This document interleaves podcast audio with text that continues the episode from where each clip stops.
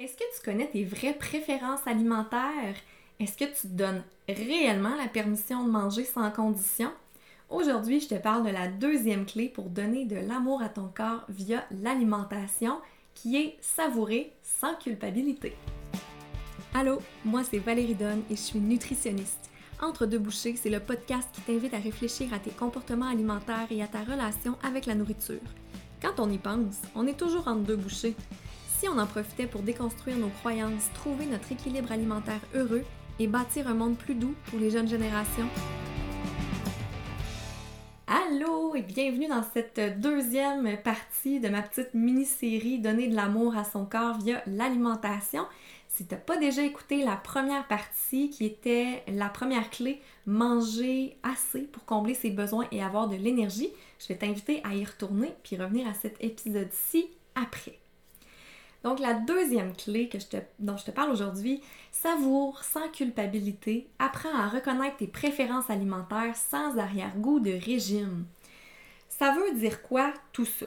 Bon, même si tu n'as pas fait de régime comme tel dans ta vie, peut-être que tu as des petites tendances à avoir des règles alimentaires, peut-être même que tu es au régime sans le savoir.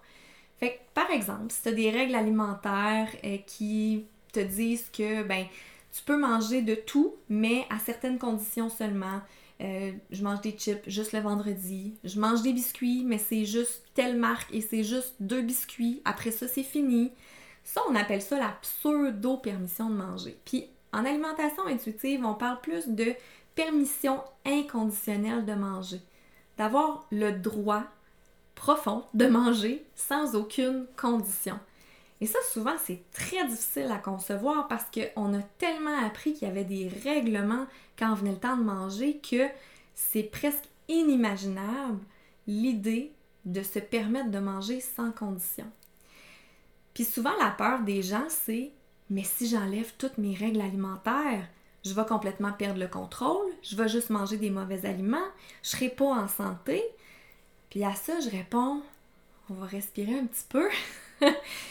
Je pense pas que c'est ça qui va arriver. En fait, peut-être au, début, parce que on a ce qu'on appelle euh, souvent l'effet pendule, c'est-à-dire que si on s'est tenu à un extrême pendant un certain temps, qu'on avait beaucoup de règles de contrôle, puis qu'on ne fait pas confiance à notre corps, puis que tout d'un coup on lâche le pendule, puis qu'on se donne la permission de manger sans condition, ça se peut qu'il aille à l'autre extrême pendant un temps, qui ralentissent tranquillement, qui finissent par se stabiliser au centre après quelques mois, quelques années.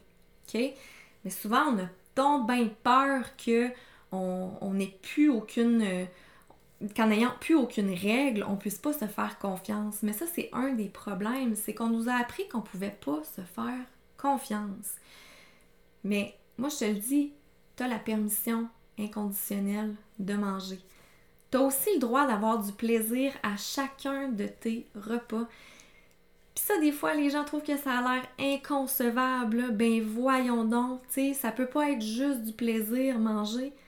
Mais si t'as pas de plaisir à manger régulièrement dans toutes tes journées, peut-être que c'est quelque chose qui peut te causer des rages alimentaires.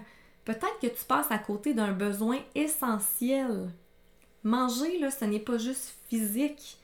Ça répond à des besoins du corps, oui, mais aussi à des besoins du cœur, à des besoins de la tête. Fait qu'il faut apprendre à jouer un petit peu avec tout ça. Fait que la tête, ça va être plus nos connaissances en nutrition, c'est quoi nos valeurs. Notre cœur, ça va être plus nos, préférences. Mais on pourrait rentrer les valeurs dans, le cœur aussi. Nos préférences, nos envies, euh, comment ça nous permet de répondre à nos émotions, ça, cette partie-là, on va en parler un, peu plus dans la troisième clé, de répondre à, nos émotions. Fait que c'est ça. Manger, c'est pas seulement physique, puis c'est important d'avoir du plaisir. Puis là, je vais, je vais te donner, euh, je disais tantôt de reconnaître nos préférences alimentaires ou apprendre à connaître nos préférences sans arrière-goût de régime. Je te donne un exemple personnel par rapport à ça parce que moi, j'ai eu euh, un moment dans ma vie où j'ai vraiment réalisé que j'avais, il y avait un aliment que je pensais que j'aimais et que finalement, c'était tout dans ma tête. C'est-à-dire que je, pensais que je l'aimais parce que j'avais l'impression que c'est ce qu'il fallait que j'aime. Et c'est le yogourt nature.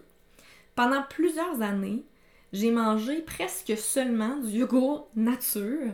Oui, j'ajoutais des fruits, du sirop d'érable et tout ça, puis juste parenthèse, c'est 100% correct si t'aimes réellement le yogourt nature, mais c'est un exemple souvent qui parle aux gens, puis je pense que ça vaut la peine de, se poser la question.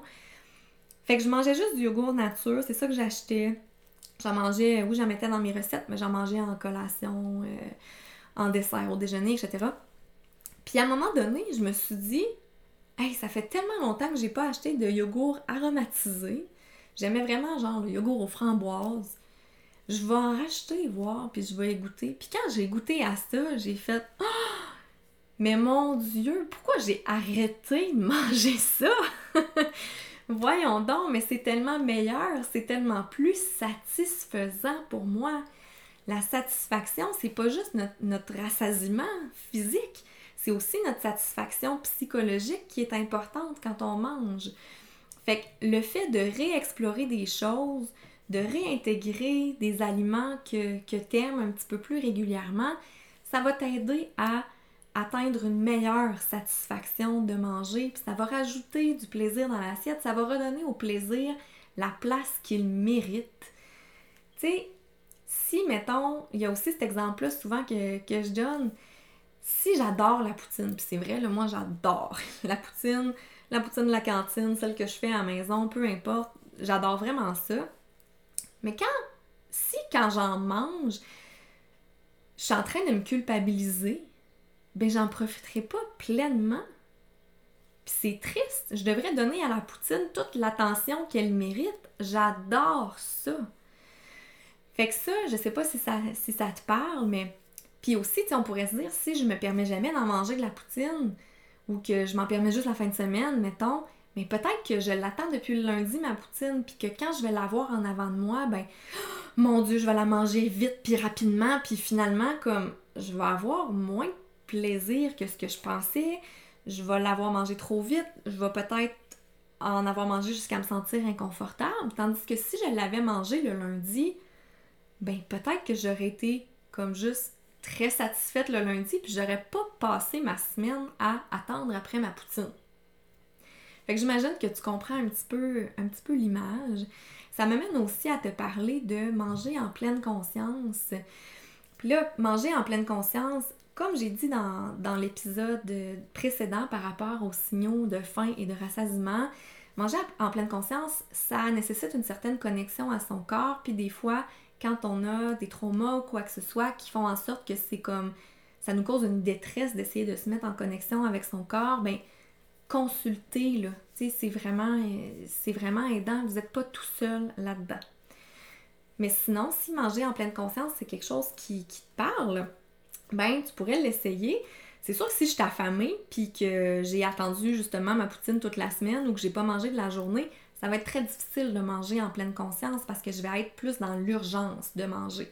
Fait que c'est pour ça que la clé numéro un est très importante pour mettre des bonnes fondations pour pouvoir manger en pleine conscience après ça.